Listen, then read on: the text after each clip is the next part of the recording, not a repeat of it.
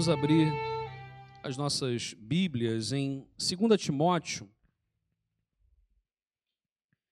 Segunda carta que Paulo, o apóstolo, escreveu a Timóteo, capítulo 3, versículos de 14 a 17. 2 Timóteo 3, de 14 a 17. Você que tem a sua Bíblia física, livro, você que tem a sua Bíblia online ou, ou, ou aí através de um telemóvel, pode aceder numa aplicação. Temos tantas aplicações hoje da Bíblia, né? Então, se puser lá Bíblia, pá, vai aparecer várias, né? Então, abre lá em 2 Timóteo, capítulo 3, versículos de 14 a 17. E a gente está a falar hoje um pouquinho sobre a, a perspectiva sobre o Novo Testamento. Vamos começar a partir do próximo domingo o Novo Testamento. Até aqui já estudamos ao longo dos últimos meses, na verdade, mais de um ano, no Velho Testamento, não é? Desde Gênesis até Apoca... ah, Apocalipse, desde Gênesis até Malaquias, ok? Estou a passar à frente, estou hábito, hábito. De Gênesis a Malaquias, e agora, então, mês que vem, mês que vem, exatamente, domingo que vem já é mês que vem, começamos em Mateus. E aí, nós hoje na escola bíblica ah, já foi dada essa introdução ao Novo Testamento, a ideia de nós entendermos o contexto onde nós estamos inseridos. E agora vamos ver um texto da palavra de Deus no Novo Testamento e o que, que esse texto tem para a nossa vida hoje. Então, 2 Timóteo capítulo 3, versículos de 14 a 17, diz assim a palavra de Deus. Quanto a você, porém, Permaneça nas coisas que aprendeu e das quais tem convicção, pois você sabe de quem o aprendeu. Porque desde criança você conhece as sagradas letras, que são capazes de torná-lo sábio para a salvação mediante a fé em Cristo Jesus. Toda a Escritura é inspirada por Deus e útil para o ensino, para a repreensão, para a correção e para a instrução na justiça, para que o homem de Deus seja apto e plenamente preparado para toda boa obra. Até aqui. Vamos orar, vamos pedir a Deus orientação. Ó Deus, obrigado, Pai porque já pudemos estar aqui e a tua palavra já foi lida, já entoamos aqui louvores, já oramos, já nos confraternizamos a perceber que igreja é muito mais do que uma estrutura de alvenaria, mas é sim, uh, são pessoas, ó Pai, pessoas por quem o Senhor deu a vida para que estivessem conectadas. Esse ajuntamento de pessoas ao redor de Jesus é a igreja. Então aqui estamos reunidos como igreja. Obrigado, Deus, por tudo e fala conosco a partir do texto lido em nome de Jesus. Amém. Amém. Um, nós já temos falado sobre isso há algum tempo, mas vivemos hoje uma espécie de enxurrada de informações uh, temos tantas informações, porque qualquer coisa que eu disser aqui agora, e rapidamente alguém pode pegar o telemóvel, já consultar no doutor Google e vai saber se aquilo é, se não é, de onde veio, quando começou, e como é que é isso, como é que isso funciona. É, é, aquela história que antigamente, quando se falava algo, até comprovar o que estava ou não, se aquilo era ou não, demorava um tempo. Hoje, em questões de segundo. Eu lembro-me até hoje uh, de um rapaz, na época eu cheguei a celebrar o casamento dele, tal, o Johan, lembra? Né? Estávamos na, na, na, ainda lá no Rio de Janeiro, uma igreja muito grande, e ele lá em cima eu ia falar alguma coisa e falei: se tem um livro. E ao citar aquele livro, eu disse assim: Pois é, mas infelizmente esse livro não é mais editado hoje, é uma pena. E continuei a falar. E eu estava, como eu estou aqui, com o telemóvel, e depois disso eu passei a pôr o telemóvel no modo avião. Mas eu estava com o telemóvel aqui e eu a pregar, falar e tal, e nisso, pum, chega uma mensagem do Johan. E, ó, o Johan está lá em cima, está mandando mensagem para mim na hora da, do sermão. Depois eu vou chegar nele e vou falar, então, como é que é? Mas eu abri, eu estou a pregar e abri. Na hora que eu abri, ele já tinha achado o PDF daquele livro que eu falei e já tinha mandado para mim, e eu daqui já mandei para a equipa da, da, da, técnica, que depois, no final do culto, já pôs no, no, no, no projetor aqui e tal. E eu, uau! A gente vive esse tempo da velocidade, o que a gente fala rapidamente já está. E já conseguimos conexões.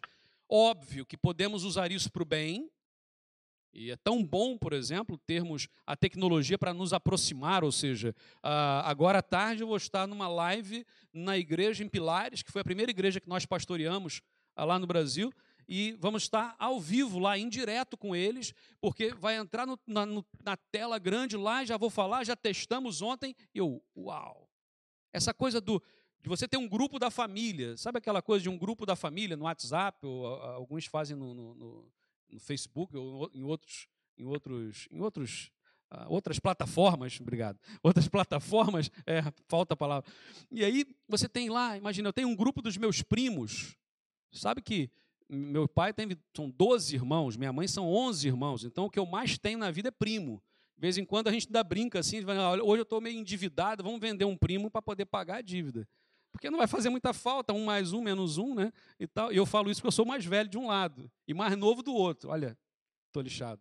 Assim, informações. Nós temos muitas informações. Eu posso ler sobre tudo, sobre qualquer coisa. Eu posso a, a, olhar agora e perceber que vivemos um tempo onde as pessoas falam tanto, mas também tão superficialmente de tantas coisas. Antigamente existiam os especialistas, não é? Hoje nós somos generalistas. A gente sabe muito de nada. A gente sabe muito de pouca coisa.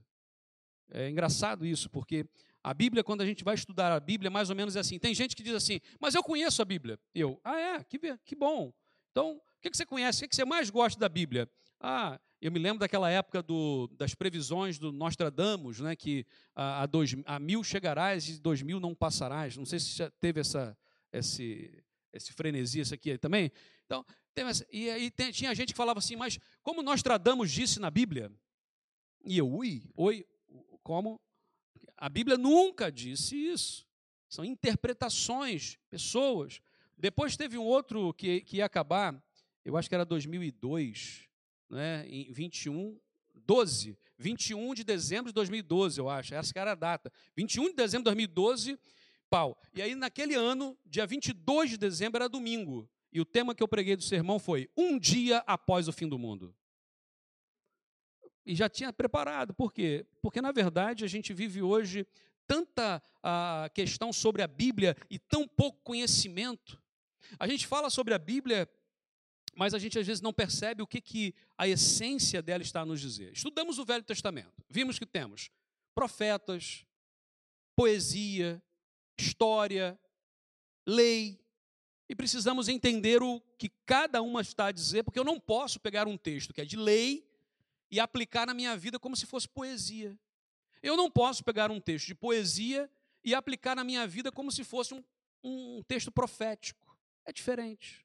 Agora vamos estudar o Novo Testamento. O Novo Testamento, nós temos ali o Evangelho, os Evangelhos, Mateus, Marcos, Lucas, João, que na verdade é um, é um estilo literário único, chamado sui generis, né? é único. Por quê? Não é biografia. Tem gente que fala assim, mas as, a, o Novo Testamento ali, os evangelhos são a biografia de Jesus.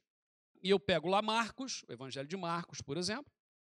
O Evangelho de Marcos já começa com Jesus adulto.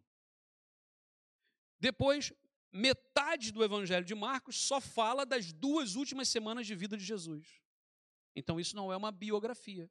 Os evangelhos eram pessoas que viveram com Jesus, estavam a falar coisas, escrever a, a, algumas coisas da vida de Jesus, a dizer que ele era o Messias prometido. Essa é a intenção dos evangelhos. Temos o livro histórico, que é Atos, a falar da história, o início da igreja, como é que isso aconteceu, como é que foi acontecendo tudo. Depois temos as cartas de Paulo, as cartas gerais, até chegar ao Apocalipse a revelação a, de Deus a João, quando estava na ilha de Pátimos, como prisioneiro. Pronto. Falamos do Novo Testamento e tudo mais, mas há alguns princípios que nós, muitas vezes, pessoas que se dizem cristãs, ok? Ainda não conseguiram perceber a profundidade. Por exemplo, no Novo Testamento nós vamos ter isso muito forte. No Velho também já tínhamos, mas no Novo é muito forte. Há um conceito chamado graça. O que, que é graça de Deus? Vamos lá, me, me, me ajudem. O que, que é graça de Deus? Um favor imerecido. É um favor que eu não mereço. É aquela coisa de que eu preciso, mas não posso pagar. E aí Deus providencia para mim. Graça é isso. Eu não podia pagar a minha dívida para com Deus, mas Deus ele manda o seu filho para que ele pague a dívida no meu lugar. Isso é graça. Então a gente sabe o conceito. O conceito é graça, favor e não uh, imerecido ou não merecido. Mas até hoje, muitos de nós ainda temos uma dificuldade porque ainda vivemos a ideia da retribuição. Retribuição. O que, que é uma teologia retributiva? O que, que significa isso? Significa que o quê? Hã? Tem que dar para receber. Se eu recebi, eu tenho que dar. Isso é retribuição. Ok? Por exemplo, ele me deu água, eu vou dar um. Vem cá, meu filho, dá um abraço aqui. Obrigado. Pronto. Isso é retribuição. Obrigado. Retribuição. Ele me deu algo e eu preciso agradecer, eu preciso dar alguma coisa. Quando a gente começa a, a, a viver a vida cristã, muita gente ainda tem essa ideia de que se Deus me deu, eu tenho que dar a Ele. E eu pergunto o seguinte: o que, que eu posso dar a um Deus que tem tudo? O que, que eu posso entregar a Deus? Deus já tem tudo. Ele é o dono do universo, ele, ele é tudo, ele, tudo é dele. Eu vou dar o que para alguém que tem tudo? A pior coisa que tem é quando você vai na festa de aniversário de alguém que tem muito dinheiro, que é muito rico, que. Gente, é horrível, porque você fala assim: o que, que eu vou dar de presente para essa pessoa? A pessoa não precisa de nada. Tipo, aí você vai dar um abraço. vou gastar dinheiro para a pessoa depois para mim vai fazer falta, para o outro não. É... Estou a brincar, nunca façam isso. Nunca, nunca fiz isso. Não, mentira, já fiz. Já fiz. Quando a gente começa a perceber que graça é favor e merecido, mas muita gente ainda está assim. Eu cometi algo há tanto tempo atrás e eu tenho medo de que Deus um dia venha me cobrar. Tem gente que ainda fica preso a uma fé por medo ah, eu vou entregar o meu dízimo, porque uma vez eu, eu ouvi que se eu não entregar o dízimo na igreja, eu vou gastar aquele dinheiro na farmácia. Cruz, cara. Como é que a gente faz um negócio desse? Como é que a gente vive numa, numa relação com Deus de medo? Como é que a gente vive numa relação com Deus tão superficial quando a gente fala da graça de Deus, uma graça que, independentemente do que possamos ou não fazer, nós não podemos comprar ou, ou barganhar com Deus absolutamente em nada? Palavra barganha não é muito usada né, aqui, mas a ideia de troca. Eu não posso trocar com Deus. Eu não posso negociar com Deus. Senhor, eu vou fazer isso e o Senhor me faz aquilo. É, é por isso a ideia de que pagar uma promessa. Eu fiz uma promessa para Deus e vou pagar. Gente, é, é que biblicamente não, é, não faz sentido, porque Deus ele pagou o preço. Aí a gente fala assim, mas o que, que então eu preciso fazer? Aí entra um outro conceito está muito atrelado a isso, que é o pecado. O que, que é pecado? Porque alguns vão dizer assim, religiosos vão dizer assim. Eu tenho aqui uma lista, vamos ver se estás dentro disso. Cobiçar. Todo mundo de alguma forma já cobiçou alguma coisa, ou alguém, ou coisas de outras pessoas. Então, cobiça. Podíamos falar dos sete pecados capitais, podíamos falar do, dos nove pecados, chamado o, o, o, eneálogo, né? E tal. Poderíamos, tem tanta coisa, poderíamos pegar na Bíblia mesmo várias coisas de pecado, matar. Pegamos os dez mandamentos, pronto, e vamos ver ali. Ok. Mas pecado eu gosto de resumir numa, numa, numa uma forma mais simples de entender, que é, é tudo aquilo que separa. O pecado separa. Separa o ser humano de Deus, o seu Criador, separa o ser humano das pessoas com quem deveria ter intimidade e relacionamento, e separa o ser humano de si mesmo. Nem a gente consegue se entender. E aí, faz a sua lista que eu faço a minha. Eu sei o que mais me separa de Deus. Eu sei o que mais me separa dos outros. Eu sei o que mais me separa de mim mesmo. Isso é pecado. Agora, acabou aí? Não. Porque a graça de Deus exatamente vem para nos tirar do pecado. Então, o que, que Deus quer de nós? Quer que nós reconheçamos que somos pecadores. Primeira coisa. É reconhecer que eu sou um pecador. Ou seja, não é um pecador, ah, mas eu nunca matei, nunca roubei, nunca me, me, me prostituí, nunca não sei o quê, não sei o quê. Gente, eu posso até ter feito tudo isso, ou não. Não estou escusado. Ninguém está desculpado diante de Deus. Tenha feito coisas terríveis ou coisas maravilhosas. Mas eu sou um filantropo, eu, eu, eu vou, eu ajudo pessoas, eu sou uma pessoa caridosa. A caridade não é causa, ela é consequência. Ela não traz salvação, ela é uma consequência da salvação. Ou seja, eu vou ajudar as pessoas, eu vou ser bondoso com as pessoas, não para que isso possa me, me dar um pedacinho no céu. Não! Porque o céu já está garantido com Jesus. E quando eu abençoo a vida de outra pessoa, é porque Deus já me abençoou. Eu costumo dizer muito que bênção de Deus é termos aqui um balde de tinta e pegar uma pedra bem grande e jogar com toda a força. O que, que vai acontecer? Vai respingar para todo lado. Ou seja, quando Deus abençoa a minha vida, se a bênção mesmo vem de Deus, todas as pessoas ao meu redor vão ser abençoadas. Eu não tenho como viver uma vida com Deus de bênção egoísta. Não existe isso. Quando eu olho a palavra de Deus, esses conceitos que no Novo Testamento vão ser muito fortes, graça de Deus, pecado. Há uma outra aqui muito forte que andam juntas, que é a submissão e a liderança. Tanta gente quer ser cabeça, mas só tem um cabeça que é quem? Que é Cristo, é Jesus. Deus chama cada um e dá capacitações diferentes e fala assim: olha, um vai fazer isso, outro vai fazer aquilo. Imagina eu e o Estênio fazendo aqui um dueto agora. Meu Deus. Todo mundo embora. Todo mundo embora. Então Deus não nos chamou para fazer um dueto. Agora, imagina o outro que Deus chamou para cantar e ministrar e fica sentado também não está ok.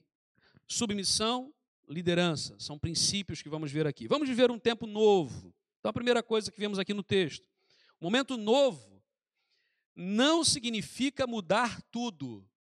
Vamos entender bem isso aqui, só para poder ninguém ficar confuso. O que, é que diz o texto? Versículos 14 e 15. Quanto a você, porém, permaneça nas coisas que aprendeu, das quais tem convicção pois você sabe de quem os aprendeu. Porque desde criança você conhece as sagradas letras que são capazes de torná-lo sábio para a salvação mediante a fé em Cristo Jesus. Permaneça, olha, olha a palavra, permaneça.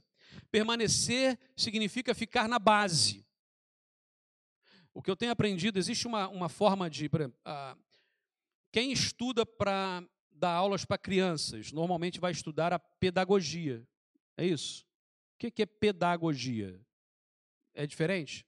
Mas a palavra grega é paidos, que é exatamente criança. Ou seja, eu vou ensinar para crianças. A palavra pode ser diferente, mas o conceito é o mesmo. O conceito é: vamos usar a, a forma de ensinar para crianças e vamos ensinar para os adultos. Aí eu pergunto: funciona? Não, talvez um pouquinho só. Para alguns, né, Armando? Estamos juntos.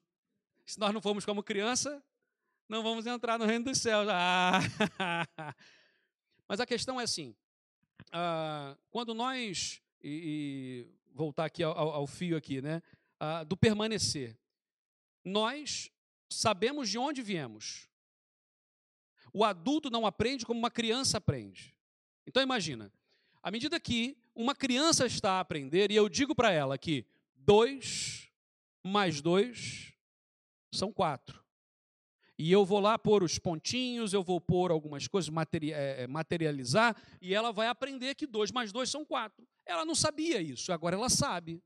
É uma tábula rasa que vai aprendendo. O adulto é assim?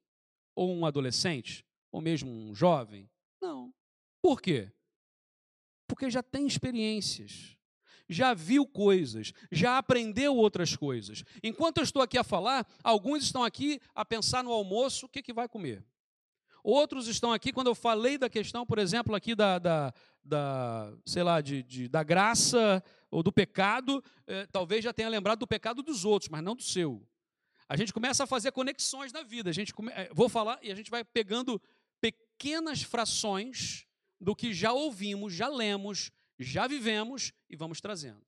Os nossos traumas. Todos nós temos traumas. E quando de repente uma palavra é dita, você, uau, peraí, isso, tem, isso é para mim. E talvez de um, de, uma, de um sermão ou de uma pregação de meia hora, uma frase é o que vai para mim naquele dia. Mas não é talvez a mesma frase que vai para o outro. Porque quem vai fazendo isso é o Espírito Santo de Deus. E ele vai tocando em nós. Então a primeira coisa que ele diz aqui é: permaneça nas coisas que você aprendeu. Uma coisa é certa: o Evangelho de Jesus faz novas todas as coisas. Ele muda a nossa vida. Temos uma nova vida em Cristo. Amém. Mas a questão aqui, eu me lembro de Pedro. Lembra de Pedro quando Jesus está com seus discípulos e Jesus pega uma toalha põe assim na sua cintura, pega uma bacia d'água e começa a lavar os pés dos discípulos. Lembram dessa, desse texto? Já, já ouvimos falar disso? Jesus está lá a limpar, lavar. Quando vai chegar em Pedro, aliás, Simão, né? O nome dele era Simão. Quando vai chegar em Simão, o Pedro, o que, que, que, que Pedro fala? Qual é a primeira reação de Pedro? Senhor Jesus, não, senhor, o senhor não pode lavar meus pés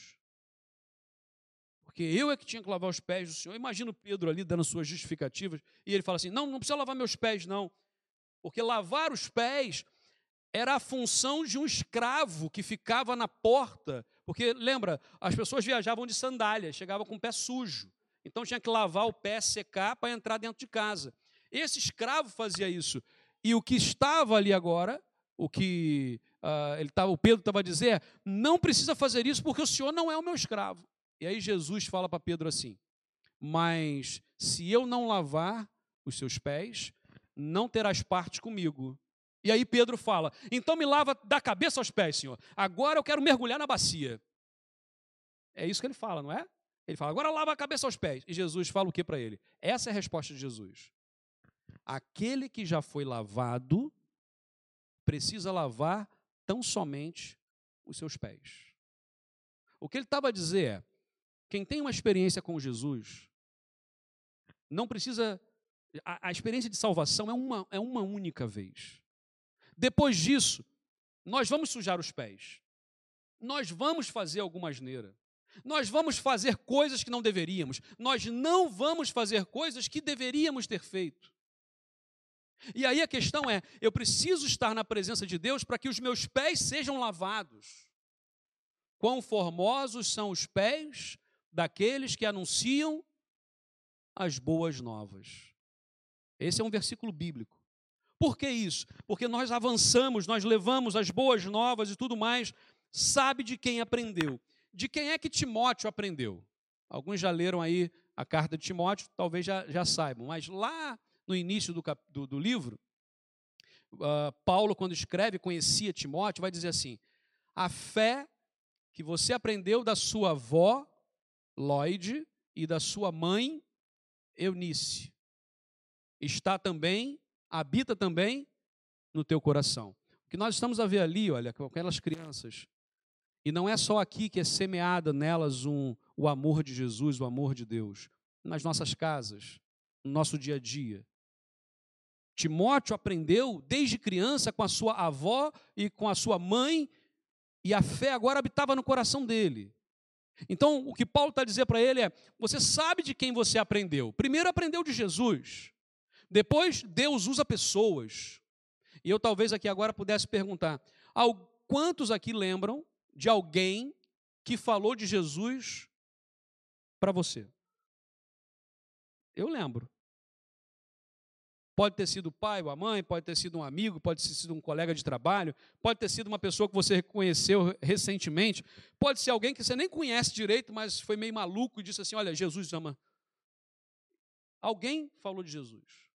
Alguém falou da graça de Deus. Timóteo aprendeu da mãe, da avó, Nós aprendemos de quem? O que ele está a dizer é: o Novo Testamento não invalida o Velho Testamento. O Novo Testamento não traz algo novo no sentido de que o velho não vale mais, agora é que é. Porque tem gente que pega a Bíblia e fala assim: é, eu gosto do Deus do Novo Testamento. Ah, é um Deus misericordioso, ele é tão bondoso, ele perdoa. Olha, o Deus do Novo Testamento é o Deus da graça. Mas o Deus do Velho Testamento, oh meu Deus do céu, esse Deus eu não quero, não. É um Deus que mandava matar, é um Deus que descia fogo do céu, é um Deus que, que era cruel, é um Deus da lei. Já ouviram isso? Já ouviram isso? Quantas vezes? E a gente tem dificuldade, resistência em ler o Antigo Testamento. Então, o que nós estamos a aprender é: a Bíblia, toda a, a Escritura é inspirada por Deus. O Velho Testamento, Novo Testamento. O Velho Testamento já aprendemos que é a interpretação do Velho Testamento, olhar naquela época para aquela realidade, o que, que aquela mensagem estava a dizer e apontar para Jesus. O Novo Testamento vai falar sobre Jesus, ou seja, a Bíblia inteira está fundamentada na pessoa de Jesus. Na teologia, se eu não lembrar de mais nada, eu tenho que lembrar de uma doutrina chamada Cristologia logia, ou seja, a pessoa de Jesus, o estudo de Jesus, quem é Jesus. A outra questão que aprendemos no texto é que o momento novo significa aí sim viver uma novidade. E aí o versículo 16 e o versículo 17 ensinam. Toda a escritura é inspirada por Deus e útil para o ensino, para a repreensão, para a correção, para a instrução na justiça, para que o homem de Deus seja apto e plenamente preparado para toda boa obra. Que ele está dizendo é o seguinte: toda a Escritura é inspirada por Deus, toda ela. O Antigo Testamento, o Novo Testamento, as culturas envolvidas. Vamos entender que a Bíblia foi escrita ao longo de mais de mil anos por mais de 40 pessoas e ela tem um fio condutor, meus irmãos, incrível. Nós pegamos obras clássicas da filosofia grega, por exemplo, pega as obras de Sócrates, Platão, Aristóteles, que são citados hoje como sendo grandes verdades e grandes máximas. Há estudos que dizem que mais de 40% ou mais já não são originais do texto. Não se tem certeza da, da fiabilidade daquelas informações. O texto bíblico, de todos os estudos que já se fez, variações chegam em torno de 10 a 15%, normalmente na forma dos tipo, em um manuscrito estava Jesus Cristo, o outro estava Jesus Cristo Senhor, o outro estava Cristo Jesus, o outro estava, ou seja, periféricos, mas no que é central, zero de mudança. Imagina durante mil anos, 40 pessoas de culturas completamente diferentes, de épocas diferentes, e nós temos um fio condutor do Gênesis ao Apocalipse, uma coerência, uma coesão do texto. Isso não pode ser natural. Não pode ser. Para mim, e eu creio nisso, a palavra de Deus, ela tem esse poder sobrenatural. A Bíblia vai muito além do que a gente pode ver no papel. Tem a revelação de Deus que é suficiente para a salvação de todo aquele que crê. Não adianta saber muito da Bíblia também se nós não vivemos. Tem gente que eu falo assim, ah, tal texto. Assim, aquela, nós fizemos uma brincadeira há pouco tempo aqui, eu me lembro se foi no almoço, se foi no dia do ano, né, que foi, nós, foi no ano novo. Nós fizemos aqui uma, uma, uma brincadeira que era de conhecimento bíblico. Eu, quem é, qual profeta que falou assim, assim, assim? Ah, tal profeta. Ah, ok. Ah, quem é que teve tal experiência na Bíblia. Ah, tal. Eu vou, vou, vou dar um exemplo aqui. Acho que toda a gente conhece um pouquinho da Bíblia. Quem é que lutou contra um gigante e venceu? Davi? Ah, muito bem, muito bem. Esse quem é que passou e liderou um monte de gente junto com ele para passar no meio de um mar? Moisés. Nós conhecemos ou não conhecemos? Conhecemos. Aí começamos a ir mais fundo. Por exemplo, qual rei que se transformou num animal e depois voltou a ser rei? Nabucodonosor. Nabucodonosor. Não pode errar o nome. Filho de Nebopolassar. E o general era Nebuzaradã. É ótimo. Não sei porque eu decoro essas coisas. É aquela parte do cérebro que você fala assim: um dia eu vou precisar daquela parte, está ocupada. São informações que você guarda que não serve para nada, isso, né? Então, então, a gente vai falar conhecimento bíblico. Ah, a gente conhece a Bíblia toda, conheço a Bíblia de trás para frente, frente para trás, quantidade de capítulos, livros, pá, sei tudo. E o que, que nós aplicamos no dia a dia? Muitas vezes nada. Muitas vezes nós falamos do amor de Deus, mas não amamos as pessoas. Às vezes amamos a nossa moda. Já ouviram falar dessa história assim? Eu amo, mas eu amo do meu jeito.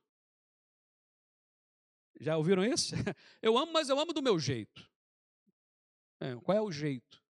O jeito de amar, se não o respeito, o altruísmo, se não procurar e buscar o bem-estar do outro.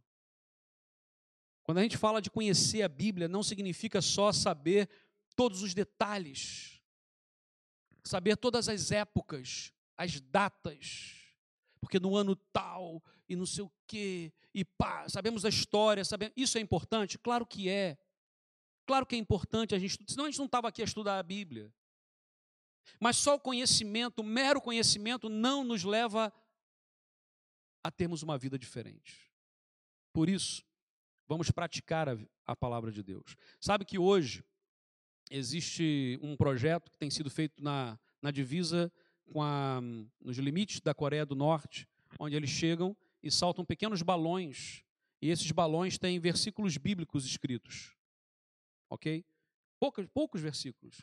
Esses balões têm caído, escritos em farsi, e caem do lado, e há pessoas a pegarem aquilo, lerem e tendo uma experiência com Deus tendo a sua vida, tendo um encontro com Jesus. E eu pergunto: o que, que aquela pessoa sabe da estrutura da Bíblia? Sabe nada.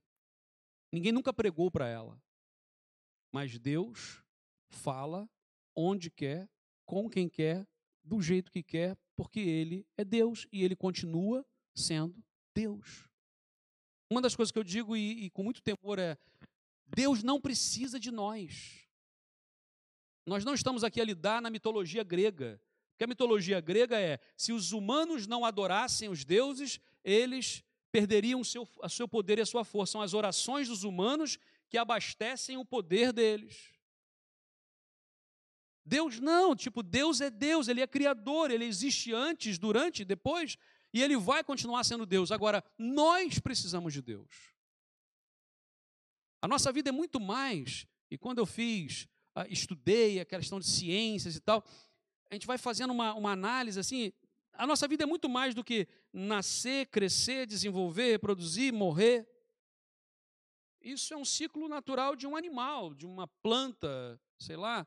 Mas do ser humano, não. Deus fez o ser humano a sua imagem, a sua semelhança, muito além de tudo. E nós temos um desafio muito grande de vivermos correspondermos ao nosso Deus. A Bíblia é útil para todas as coisas, é verdade. O nosso, o nosso ensino não pode ser daquilo que eu acho, que eu penso, mas daquilo que Deus quer para a nossa vida. Novo Testamento tem algo novo. Novo Testamento ah, precisa ser vivido. A palavra de Deus precisa ser vivida.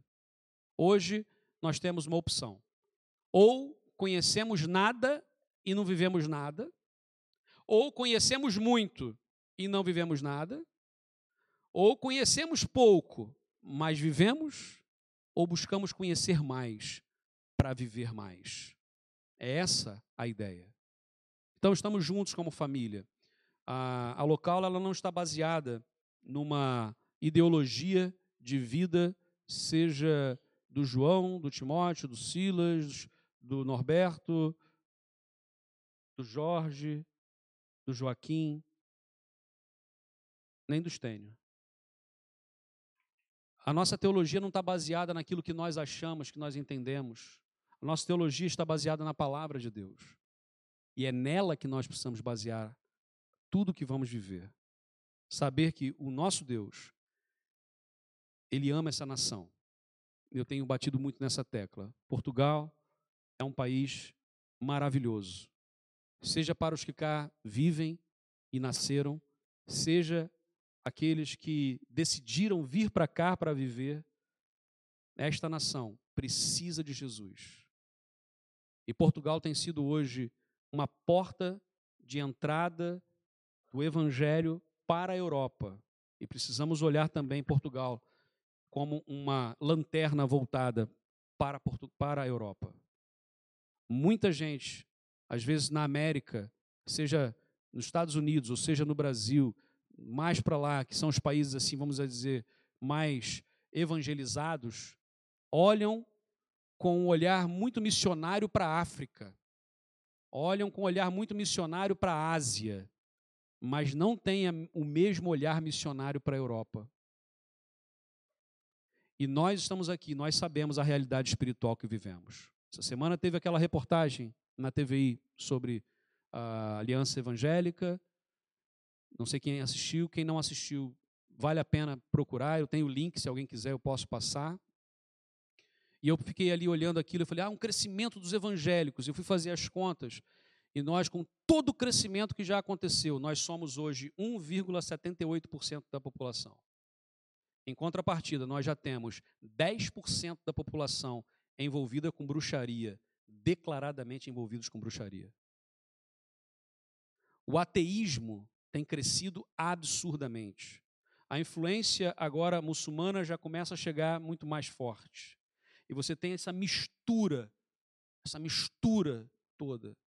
E aí, mais uma vez, quando a gente fala de batistas, então, somos 0,04%.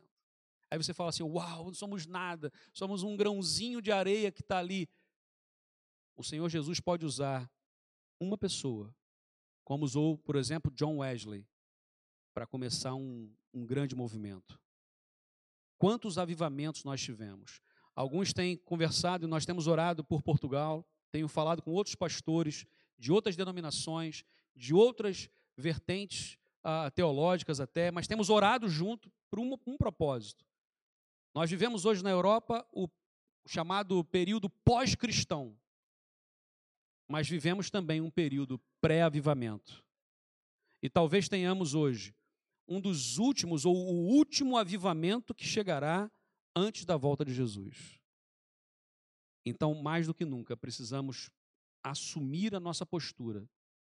Não uma postura arrogante, esquece, mas humildade, amor, coragem, coerência e ir em frente. Jesus Cristo já mudou a nossa vida. Amém?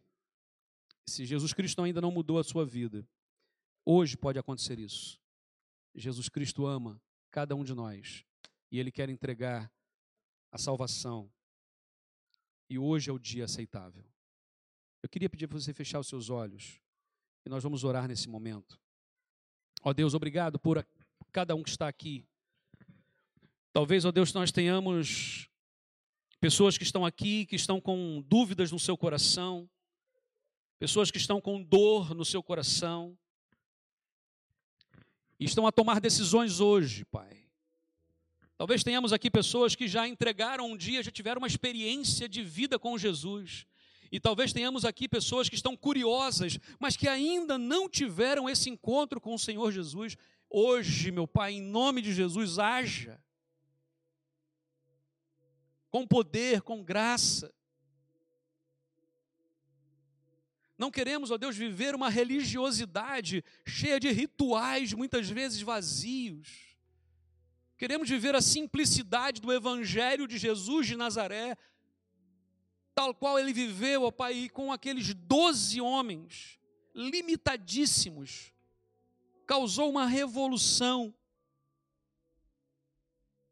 nós somos limitados, ó Pai, nós temos as nossas limitações.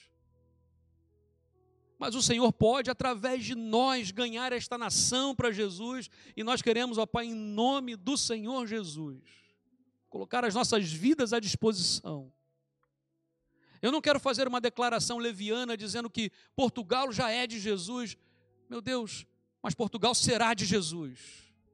E nós estamos aqui, Pai, para sermos instrumentos teus Ajuda-nos, ó Deus, a viver todos os dias, a partilhar do amor do Senhor com amigos nossos, com vizinhos, com familiares nossos, para que possamos ver esse grande avivamento acontecer. E que ao sairmos daqui hoje, Pai, saiamos com o nosso coração mesmo inflamados, ó Deus, como aqueles discípulos no caminho de Emaús, quando Jesus sai ali e eles falam, o nosso coração ardia enquanto caminhávamos com Ele. Que o nosso coração possa arder, felizes, coerentes e com amor, porque o nosso Deus, o Senhor, é a essência do verdadeiro amor. Oramos assim, ó Pai, em nome de Jesus. Amém.